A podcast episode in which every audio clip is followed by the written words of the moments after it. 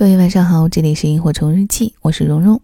今天给大家分享的这个故事来自于作者王潇。以下的时间一起来听。分手需要理由吗？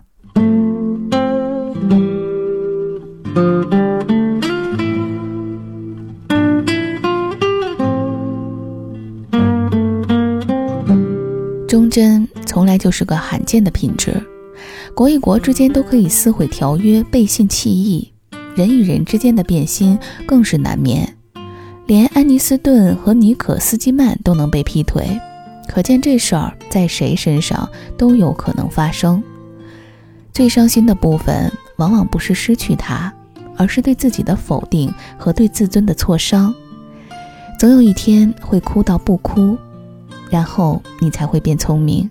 原来每一滴眼泪。都不白流。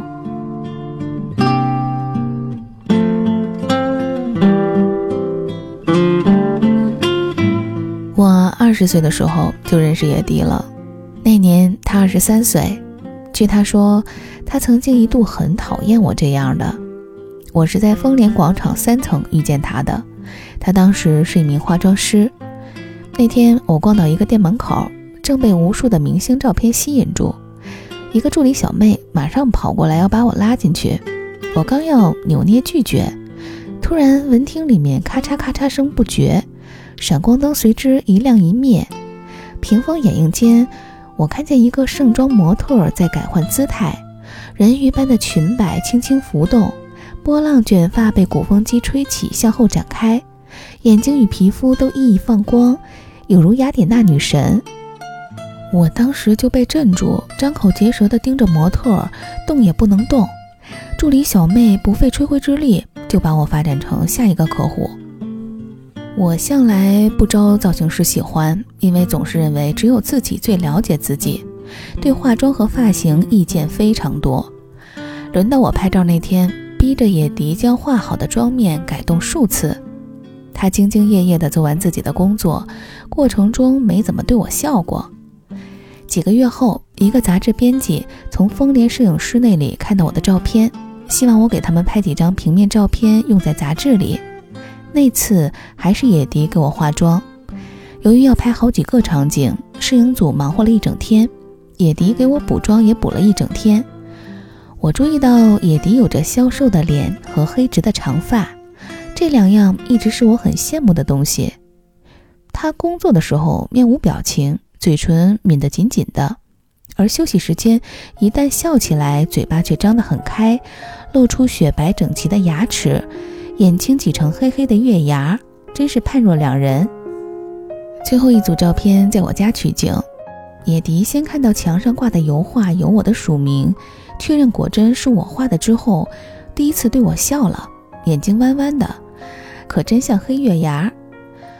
我和野迪就这样熟悉了。开始了我们漫长的友谊。有一种友谊，双方会一两年才通一次电话或见一次面，比如我和野迪的。但见证我的第一次失恋创伤的人，恰好是野迪。电话和见面屈指可数的时候，有限的时间就会用来交流人生重大问题，滤掉无聊琐事。二零零二年，我们通电话，野迪决定学习摄影。我决定放弃做播音员，改当小白领。二零零四年，我们通电话，野迪决定承包丰联广场的摄影棚。我决定考研，暂时告别小白领。二零零六年，我们通电话，野迪决定学 PS 自己修片。我决定注册设计公司。二零零六年的这一通电话有所不同，我们做的事儿好像突然有了交集。简单沟通后，我带了 PS 教程。第二天一早到了他家，那天我给他示范了初级修片方法，他给我做了午饭。吃饭的时候，我问到他做化妆师的原因，他就从他一个人背着行囊来到北京讲起，讲这一路走来如何坎坷辗转，如何越战越勇，一直讲到华灯初上，夜幕降临。我听得入神，渐渐对他的坚强肃然起敬。可见初相识的时候。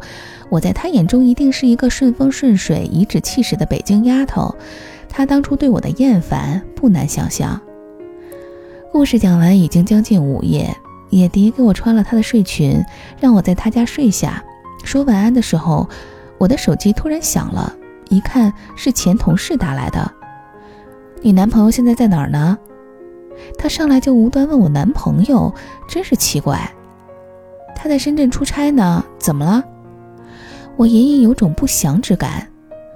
咱们同事包包刚才在三亚天域酒店的大堂看见他了，和一女的。野迪正紧张地盯着我看，我的脸色肯定突然间变了。不可能，他他他看错了吧？我的语气明显软下来，不愿意让自己相信。不会，包包说还叫了他名字，他还答应了呢。他躲躲闪闪的，肯定很紧张啊。证据如此确凿，我甚至不敢再追问细节。电话挂掉之后。就像言情电视剧里描写的各种晴空霹雳情节一样，我无力地瘫坐在地板上，眼神空洞，只觉得一股寒气从地上升起来，渐渐淹没我的全身。千真万确，在北京盛夏的季节里，我竟然开始无法控制的瑟瑟发抖，从脚趾抖到手指，连牙齿都发出咯咯的声音。我听着自己牙齿的声响，却又无力停止。就好像是另一个人发出的，觉得格外恐怖。我一瞬间丧失了思考能力，无论如何也找不出头绪。不能相信这样的情节会发生在我身上，怎么会呢？我从小德智体全面发展，我好好学习，我爱读书，我考上研究生，我五官端正，我身材匀称，我会画画，我还会做饭。究竟是哪儿出了问题？什么时候出了问题？我怎么会毫无察觉？一切怎么会是这样呢？我跟野迪说，这个恋爱已经谈了整整两年，大家普遍夸我们郎才女貌、门当户对，双方父母都已经见了面，男友也没有告诉过我他对我有所不满。眼看恋情平稳前进，还曾经天真的以为我们两个就这样绵延到下半生了，万万没有想到会有今天。我紧紧地裹住野迪递给我的小毯子，心力交瘁。你打算怎么办？得找他问清楚吧。野迪知道今天晚上肯定没法睡了，索性陪我聊出解决方案。我当然要问清楚，但问了以后怎么办？我自己要先想清楚啊。我的脑子是乱的，但我真的不知从哪根线头捋起。想清楚什么呀？事实已经这样了，再问也都是来龙去脉。重要的是，然后呢？我是跟他分手，还是继续下去？好了，现在我似乎有了两条路可以选。就这么分手，你甘心吗？继续下去，你能忍吗？野迪把两个问句当当的抛出来，锋利极了，刺得我心脏丝丝的疼。我不知道。我把脸掩在双手里，紧紧的咬着嘴唇。我知道刚才的镇定全都是装的，我其实下一分钟就要哭出来了。我一宿都没睡。第二天，我当着野迪的面给男友打了电话，他承认了，他已经和被目击的女人来往了半年之久。他道歉数次，然后信誓旦旦地告诉我，他绝不会跟他来往了。而且从来没有打算和我分手。我问他为什么这样做，他说他不知道。我说我问的是动机，他说他真的不知道。野迪一直屏住呼吸，听完我们的谈话，终于问我：“你现在什么感觉？”我感觉被骗了，我一直努力争取的美好生活，被人给毁了，我整个人被否定了，而且没有给一点理由。其实昨夜辗转反侧的时候，我已经反复想过，令我感到痛苦的究竟是什么？是失去自己心爱的东西，还是被欺骗的屈辱？是希望的破灭，还是对自我的否定？这些负面的东西全部交织在一起，真是可以把人拖垮的。对呀，他根本没告诉你为什么，那你凭什么相信他能改呀？你都不知道病根在哪儿。野迪说。哦，我必须得搞清楚到底哪儿出了问题。从小就知道治病要治本，我决心死也要死的明白。很快，他回到了北京。我发现纠结的生活才真正开始。两个人的关系与形式已经完全无法回到从前。经此一劫，我已经草木皆兵，好像他的每一句话都含有谎言，每一个举动都有破绽，而导致他劈腿的本质原因仍然没有水落石出。每当我要求探究，便引发冷战对峙，最后恶言相向。有一天，他终于忍无可忍，有气无力地告诉我：“不要再问我了，我真的不知道。不是所有人都像你一样，做什么事情都清楚地知道自己的动机。很多时候，人想那么做，就那么做了。”我于是放弃了追问。真相大白的时候，当然会痛苦，但那痛苦来得尖锐而短暂。而更难受的是剩下来的憋屈，又臭又长。鲁迅先生说：“苦又不知道苦的根源。”我觉得那说的就是我。每一天都知道自己生活在沼泽里，却还在里面走，不知道哪儿有陷阱，下一脚就有可能踩下去。半年过去了，一切都没有好转，我觉得越来越无助，只好给野迪打了电话。他对于我来说是一棵知情的稻草，不能救命，却仿佛能让我的疼痛暂时减轻。你们没有分手，那不是很好吗？野迪以为是好消息。我们现在关系很差，其实跟分手也差不多了。我真是说不出的沮丧。那你等什么呢？我仔细想了，还是不知道自己哪儿做的不好。我觉得就这样分手了。失败的没有理由。从小到大，表现好会受表扬，表现不好会被批评和淘汰，这才是我能理解的逻辑。野迪犹豫了一下，说：“我后来也想了，就是没跟你说，怕你接受不了。你说吧，我接受得了。”我心想，晴天霹雳已经过来了，还有什么接受不了的呢？要我说，你还是很好，也没做错事儿。但他就是不喜欢你了，足够喜欢一个人是不会劈腿的，你明白了吗？他变心了就是变心了，没有理由，没有理由。我重复了一遍，对，没有。记得咱俩二零零二年、二零零四年打过的电话吗？你说你不想当播音员了，我问你为什么，你说了一堆原因，最后你说其实就是不喜欢了。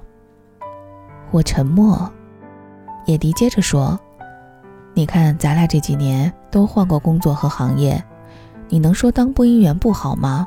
那么多人都抢着当呢，可你不喜欢就不干了。你当时需要给自己交代理由吗？你说的对，我现在不分手，可能就是想要给自己一个交代吧，给自己一个原因，让自己接受恋爱失败的结果。”野迪说。恋爱失败怎么了？丢人吗？非得清清楚楚摆出原因吗？你太要强了吧！人家就是不喜欢你了，你恋爱就是失败了，你不接受也得接受啊！野迪不愧是北方姑娘，直接的惊人，把我噎得够呛，只好仓皇的挂了电话。不久之后，我再次发现了他和那个女人仍然来往的蛛丝马迹。这一次，我什么也没有问。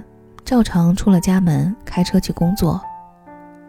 我清清楚楚地记得那一天，天阴沉沉的。我沿长安街由西向东行驶，没有开收音机，也没有放音乐，就那样听着车胎沙沙碾过沥青路面，看着前方，一直开，一直开。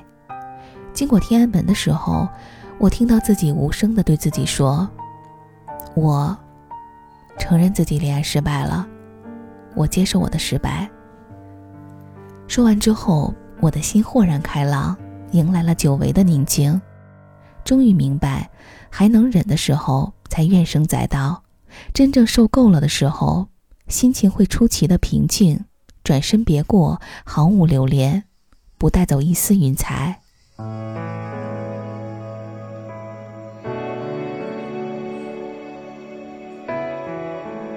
一年之后，我接到野迪哭着打来的电话，她告诉我她的男朋友突然离开了她，没有告诉她任何原因。我想把他曾经告诉我的话再说一遍，但终于没有。我想他都是明白的，但他仍然会伤心哭泣，仍然需要朋友的安慰。每一天，在城市的某个角落，相似的剧情总是一再重演。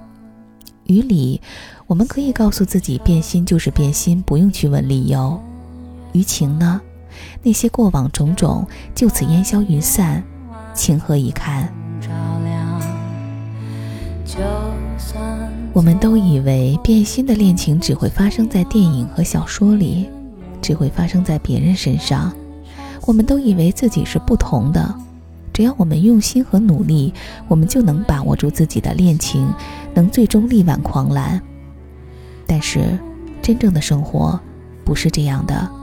不是努力就一定会成功，不是付出就一定会有回报，尤其是爱情。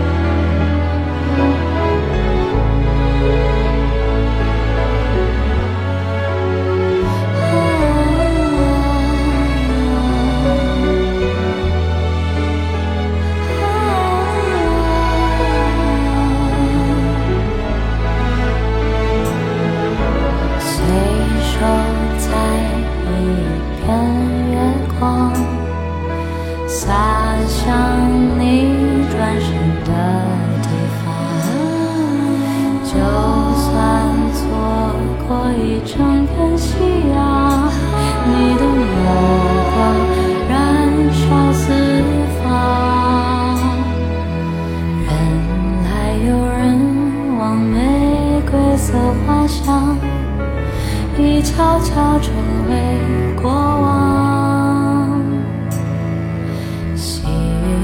another.